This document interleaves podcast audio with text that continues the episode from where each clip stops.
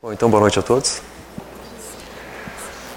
Nós teríamos que dialogar um pouco, eu diria, sobre três verbos que nós podemos afirmar sintetizam, resumem, de certa forma, a própria o próprio estar aqui, ou o motivo de estarmos aqui. Esses três verbos são o ser, esse é o primeiro, o viver é o segundo, e o evoluir é o terceiro. Se nós pensarmos um pouco, ser, viver e evoluir são os três principais eixos que compõem a nossa existência. De certa forma, nós estamos no nosso trânsito existencial, tentando ser aquilo que nós somos, tentando viver da melhor forma possível e tentando evoluir, portanto, crescer, aprender portanto, aumentar aquele ser, que é o primeiro eixo. Né? Então, é um processo circular. Quando nós pensamos um pouco sobre ser, há uma, uma frase que talvez seja um pouco forte, mas que nos auxilia a fazer um pouco de autoconhecimento. E a frase é assim: O que eu faço faz o que eu sou. O que eu faço faz o que eu sou. E o interessante é que talvez se eu perguntasse a algum de vocês, o que você faz? E muito provavelmente a resposta seria: ah, eu sou professor, eu sou advogado, eu sou médico, eu sou telefonista, eu sou secretário, enfim, eu sou terapeuta, eu sou psicólogo, eu sou empresário, eu sou recepcionista. Ou seja, muito provavelmente vocês me responderiam com o trabalho ou com a profissão. Mas o que nós teríamos que lembrar com muito cuidado é que o que eu faço não é o meu trabalho, nem a minha profissão. Quando nós afirmamos que aquilo que eu faço faz o que eu sou, nós estamos nos referindo é, a tudo que você faz.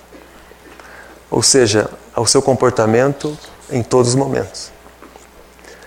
Aquilo que eu faço é aquilo que eu faço todos os dias, em todos os momentos e em todos os lugares em que eu estou. Aquilo que eu faço é, por exemplo, a forma como eu falo com as pessoas. Aquilo que eu faço é o que eu falo para as pessoas. Aquilo que eu faço, por exemplo, é a forma como eu cumprimento alguém quando eu passo por ela. Aquilo que eu faço é a minha postura, minha forma de andar. Aquilo que eu faço inclui o meu momento de silêncio, inclui o que eu penso. Enfim, aquilo que eu faço é o meu caminhar dia a dia. E por incrível que pareça, esse fazer é o fazer mais importante. De certa forma, nós acabamos elevando o trabalho, a profissão, como o aspecto mais importante da vida. Mas o aspecto mais importante da vida é o fazer como um todo. Portanto, é o ser integralmente sendo aquilo que ele é. Afinal, quando nós fazemos, nós estamos expressando aquilo que nós somos. E conforme nós vamos fazendo, nós vamos alterando também. Isso, esse, esse sou eu. É curioso porque esse processo é um processo silencioso. Né? Nós podemos afirmar que é aquele processo silencioso de construção do ser. Né? Todos os dias se construindo. E nesse sentido não há reconhecimento, não há aplausos, não há glória, não há grandes momentos de destaque, porque afinal é um processo que ocorre paulatinamente, né? a cada segundo de consciência. Então nós temos que pensar um pouco sobre isso para entender melhor o ser. Para que eu saiba melhor quem eu sou, preciso pensar melhor o que eu faço. Então, quando nós avançamos para o nosso segundo verbo, né, que é o verbo viver, nós teríamos que atentar, provavelmente, para uma, uma palavra que está um pouco fora de, de uso, né, e que os espíritos, né, não só o Dr. Locádio, como a irmã Marina Fidelis, o irmão Antônio Green, enfim, os espíritos que orientam esses trabalhos aqui, têm buscado reavivar né, e tem buscado fazer com que todos nós pensemos um pouco mais sobre isso. Eles têm nos lembrado sobre a incerteza. E eles nos ensinam assim, infelizmente, nós percebemos que vocês foram educados para a certeza. Então, o primeiro momento de diversidade, né, ou o primeiro momento do novo, ou o primeiro momento em que surge uma situação fora da sua expectativa, vocês já se desmontam. É assim como os espíritos nos falam. Né? E o que seria isso? Percebam como a nossa educação realmente foi feita para a certeza. Nós, nós fomos ensinados que nós iríamos crescer, que nós iríamos fazer um curso, né, que nós iríamos receber um diploma, que esse diploma ia nos dar um emprego, né, que esse emprego ia nos dar um salário, que esse, com esse salário nós iríamos comprar uma casa, comprar um carro. Né. Nós fomos educados para ter um relacionamento, para casar e para ser feliz naquela casa que nós iríamos comprar. Né. Ou seja, nós fomos educados em uma certeza de que tudo ocorreria conforme uma previsão linear. Nós somos educados para cumprir um ritual, um ritual culturalmente aceito, né? e que esse ritual nos traria felicidade. Mas o problema é que conforme nós vamos caminhando, né? conforme nós vamos vivendo, e conforme o tempo vai passando, nós percebemos que não é assim. Basta viver um pouco, quem sabe um mês, seis meses, um ano, e nós percebemos que o que guia a nossa existência não é a certeza, mas é a incerteza. Basta fazer um pouco de reflexão e um pouco de meditação e nós perceberemos isso. Que na realidade, na prática, nós não temos controle sobre nada. Que na prática, o que nós traçamos são projetos. Mas o que ocorrerá exatamente eu não sei. Porque o que ocorrerá não depende somente do que eu quero que ocorra. Né? O que ocorrerá depende de várias outras questões, de outras variáveis, que inclusive fogem do meu controle. Então, qual é a proposta de falar sobre a incerteza? Qual é a proposta de dizer assim, é preciso se reeducar para a incerteza? Ou é preciso buscar viver dentro desse paradigma da incerteza? A proposta não é gerar medo. A proposta não é que cada um saia daqui hoje pensando, nossa, então, se eu não sei o que vai ocorrer amanhã, agora estou com medo. A proposta não é essa. A incerteza não quer gerar angústia, não quer gerar medo, não quer gerar ansiedade. Muito pelo contrário. Né? Se educar para a incerteza é estar preparado. Certo? Ou seja, a incerteza, ela quer pessoas mais preparadas.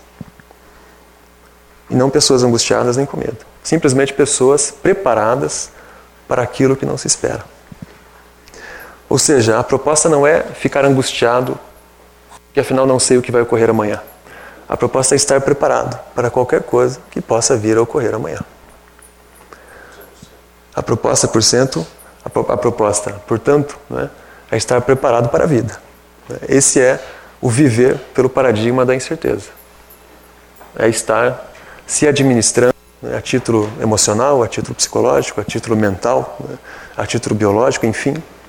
É estar se administrando integralmente para o novo, para aquilo que eu não escolhi, Talvez não quis, mas foi o que a realidade me apresentou.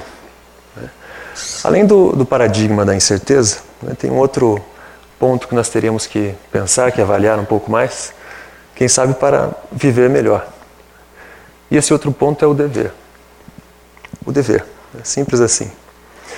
Há um filósofo alemão do século XVIII chamado Immanuel Kant. Ele fez uma colocação extraordinária. Ele disse assim: Ser livre é cumprir o seu dever. Ser livre é cumprir o seu dever. E percebo que curioso é o quanto nós associamos, às vezes, a liberdade a alguns conceitos equivocados. Né? Muitas vezes nós escutamos pessoas afirmando que ser livre é não fazer nada. Né? É livre aquele que não trabalha, é livre aquele que pode fazer simplesmente o que quer. Mas isso não é liberdade.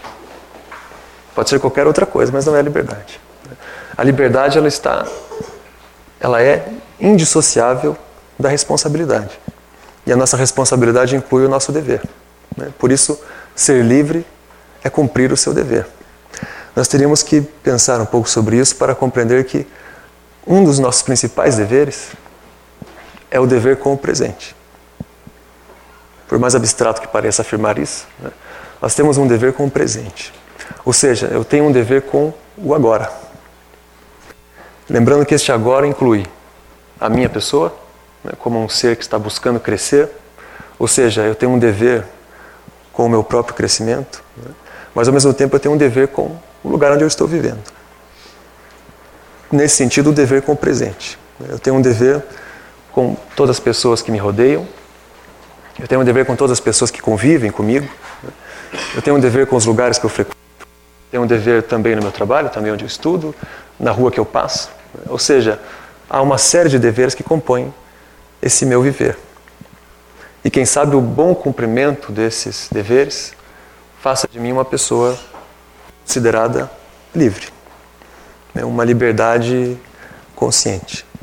Ser livre é cumprir o seu dever. Nós poderíamos, inclusive, estender um pouco essa colocação do Kant e afirmar assim: não somente ser livre é cumprir o seu dever, mas ser feliz é cumprir o seu dever. Não sei se concordam comigo, mas quem sabe nós alcançaremos a felicidade na medida em que nós formos né, cumprindo com os nossos deveres. Quanto melhor eu vou desempenhando as minhas funções, né, quanto melhor, melhor eu vou administrando meu próprio crescimento e cumprindo com os meus deveres, eu vou me tornando uma pessoa mais feliz. Então, nesse sentido, não somente ser livre, mas também ser feliz é cumprir o seu dever. Então, além do ser e além do viver, nós temos aquele terceiro verbo, né, que é o evoluir.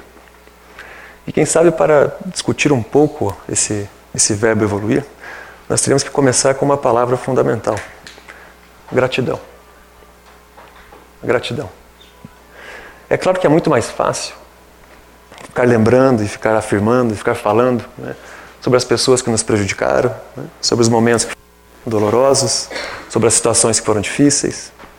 Mas a pergunta seria: o que me engrandece?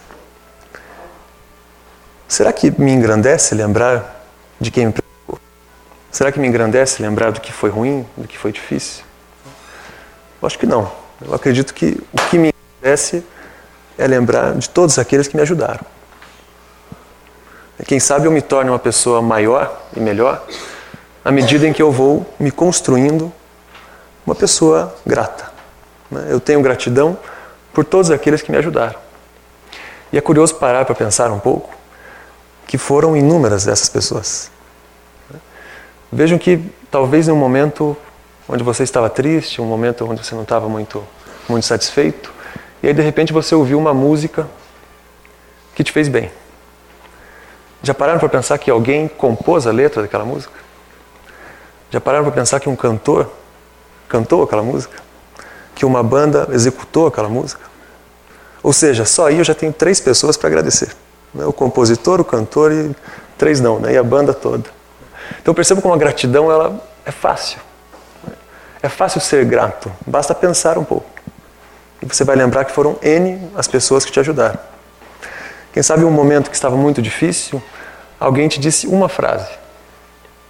Às vezes nem uma frase. Né? Alguém lhe disse uma palavra só. E aquela palavra já foi suficiente para você repensar, revisar e chegar a uma nova conclusão. Essa pessoa te ajudou. Ou seja, é preciso ter gratidão. Muita gratidão a todos aqueles que me ajudaram. Só aí já há um motivo para ser feliz. Porque afinal foram várias pessoas, inúmeras. Eu diria incontável o número de ajudas que eu recebi. Além da gratidão, tem uma outra palavra importante também, né, que o Dr. Ocadi inclusive repetiu agora na sua mensagem, que é a humildade. Então, além de ser grato, quem sabe seja preciso ser humilde. E o que é ser humilde se não reconhecer que, como um ser em evolução, eu tenho muito ainda para aprender? Quem sabe ser humilde seja aceitar que é preciso mais aceitar que é preciso mais. A questão é, não mais dinheiro, né, ou mais reconhecimento, ou um salário maior, né, ou mais bens materiais. É preciso mais coragem, é preciso mais força, é preciso mais conhecimento, é preciso mais equilíbrio, mais serenidade. Ou seja, é preciso ser mais. A pessoa humilde é aquela que reconhece isso. Eu preciso ser mais. E vou todos os dias buscar isso, buscar ser um pouco mais.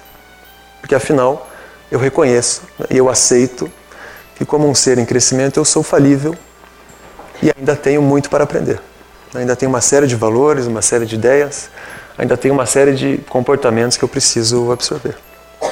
Então, este querer mais né, e este buscar o mais é algo importante que nós teríamos que também colocar aí na conta do evoluir, né, do verbo evoluir. Bom, além da, da postura né, da gratidão e da postura da humildade, quem sabe haja uma terceira proposta né, que seria importante nós avaliarmos. É preciso também saber esperar. Então, eu já reconheci que várias pessoas me ajudaram, eu já reconheci que eu sou um ser em evolução. Agora eu preciso também reconhecer e também aceitar que essa evolução ela não ocorre de um dia para o outro. Eu preciso também aceitar que essa evolução ela não se dá de hoje para amanhã ou em uma semana, nem, nem mesmo de um mês para o outro. Há um, um termo interessante que se chama a cadência do tempo. E quem sabe saber esperar seja isso, seja reconhecer a cadência do tempo. Ou seja, reconhecer que há um passo a passo. Reconhecer que há um movimento. Reconhecer que há um caminho. Portanto, reconhecer que há um processo. E esse processo ele envolve todos os dias, envolve todas as semanas, todos os meses, mas ele se dá em longos períodos. Né? Portanto, eu, enquanto um ser em evolução, preciso também aprender a me tolerar um pouco. E me tolerar envolve saber esperar. E aos poucos eu vou melhorando. Da mesma forma, nós falamos um pouco sobre a incerteza. Para lidar com a incerteza é preciso também saber esperar. Afinal, aqueles fatores, aqueles elementos que não estão sob o meu controle, só me resta esperar. Então, para lidar com eles, o que me resta é administrar o meu comportamento, fazer a minha parte, manter o meu equilíbrio e esperar.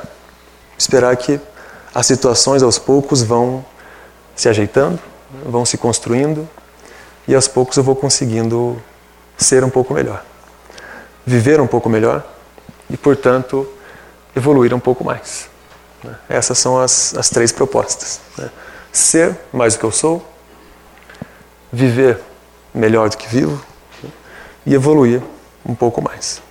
A cada dia, com gratidão, com humildade, com cautela, com equilíbrio, partindo sempre da incerteza, buscando exercer os meus deveres, mas sempre com a confiança, com a certeza, né? portanto, também com a fé e com a esperança de que estamos caminhando. E aos poucos vamos, vamos construir. Para concluir, eu queria citar uma, uma metáfora que, quem sabe, nos auxilia um pouco a compreender este saber esperar. Então vamos tentar imaginar que há um, um cenário, um grande cenário, uma grande paisagem, e há um número muito grande de pessoas que estão caminhando ali. Então, pessoas de todos os tipos diferentes, pessoas de cores diferentes, de perfis diferentes, de alturas diferentes. E todas elas estão caminhando em meio a esta paisagem. Algumas com muitos objetos, outras com poucos. Algumas caminhando de forma mais lenta, outras correndo, outras um pouco mais devagar. Enfim, há um número grande de pessoas nesse longo processo, nessa longa caminhada. O que a metáfora aborda né, é que a pessoa que está ali caminhando, ela não tem dimensão plena da paisagem inteira. Ou seja, a pessoa que está ali caminhando, ela consegue ver um pouco as pessoas que estão à volta, né, as pessoas que estão próximas. Quem está muito longe, ela já não consegue mais ver. Ela consegue ver uma árvore, um animal, ela consegue ver que há uma montanha um pouco longe, ela consegue ver que está chovendo, mas ela não tem a dimensão total daquele cenário. Né? Ou seja, ela nem tem a dimensão total do que já passou e do que está pela frente.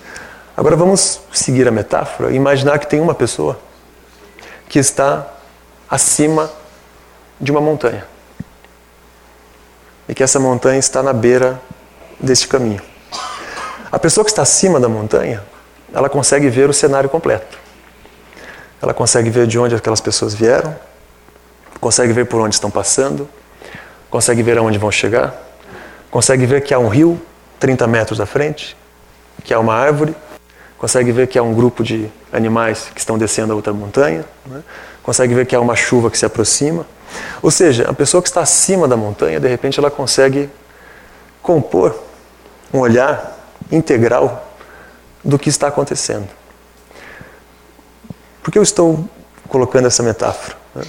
Porque quem sabe aquele caminhante que está ali no meio do caminho tem uma sensação de confusão. Né? Ele tem uma sensação de desorientação.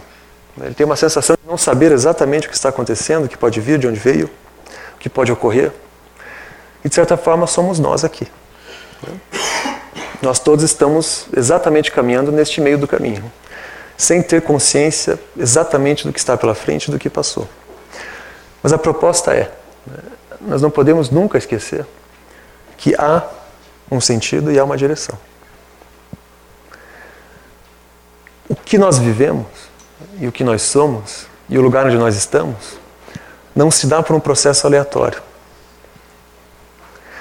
Nós teríamos que conseguir, para entender o ser, o viver e o evoluir, nós teríamos que conseguir alcançar um equilíbrio entre a direção e o sentido, né? mas sem cair em outro extremo que é muito ruim, que é o extremo do determinismo. Eu não estou afirmando que tudo que ocorreu e tudo que ocorrerá está determinado, está escrito, é destino não é isso. Né? A proposta não é essa. Mas ao mesmo tempo nós também não podemos cair no outro extremo, que é o extremo de achar que há um processo totalmente aleatório, caótico, né? em que todos nós estamos jogados em um nada, em um vazio. Então, quem sabe a grande proposta seja conseguir equilibrar esses dois extremos. Né? Não é o caótico, não é o aleatório, mas também não é o determinado. Não é o escrito, não é o pré-programado. Quem sabe seja o equilíbrio entre esses dois. Há um sentido, há uma direção, há uma proposta, há um porquê do cenário em que nós estamos e do que estamos vivendo, mas ao mesmo tempo há sempre uma abertura de construção nesse porquê, que é um exercício do nosso livre-arbítrio. O mundo é dinâmico, a vida é dinâmica, então nós não estamos fadados, né, programados, pré-programados ou determinados a X acontecimentos. Né. Nós estamos em um sentido, em uma direção, construindo também, pela nossa liberdade, aquilo que nós queremos ser. Certo? Então, talvez, eu não tenho certeza, mas talvez a metáfora ajude um pouco a pensar nisso. Né. Quem está no campo não enxerga tudo, mas de cima a gente consegue ver um pouco melhor. Então, eu agradeço a atenção de todos e que cada um, cada um de nós, consiga conciliar bem né, o ser, o viver e o evoluir. No seu tempo, no seu possível, mas com muito esforço e muito trabalho. Boa noite.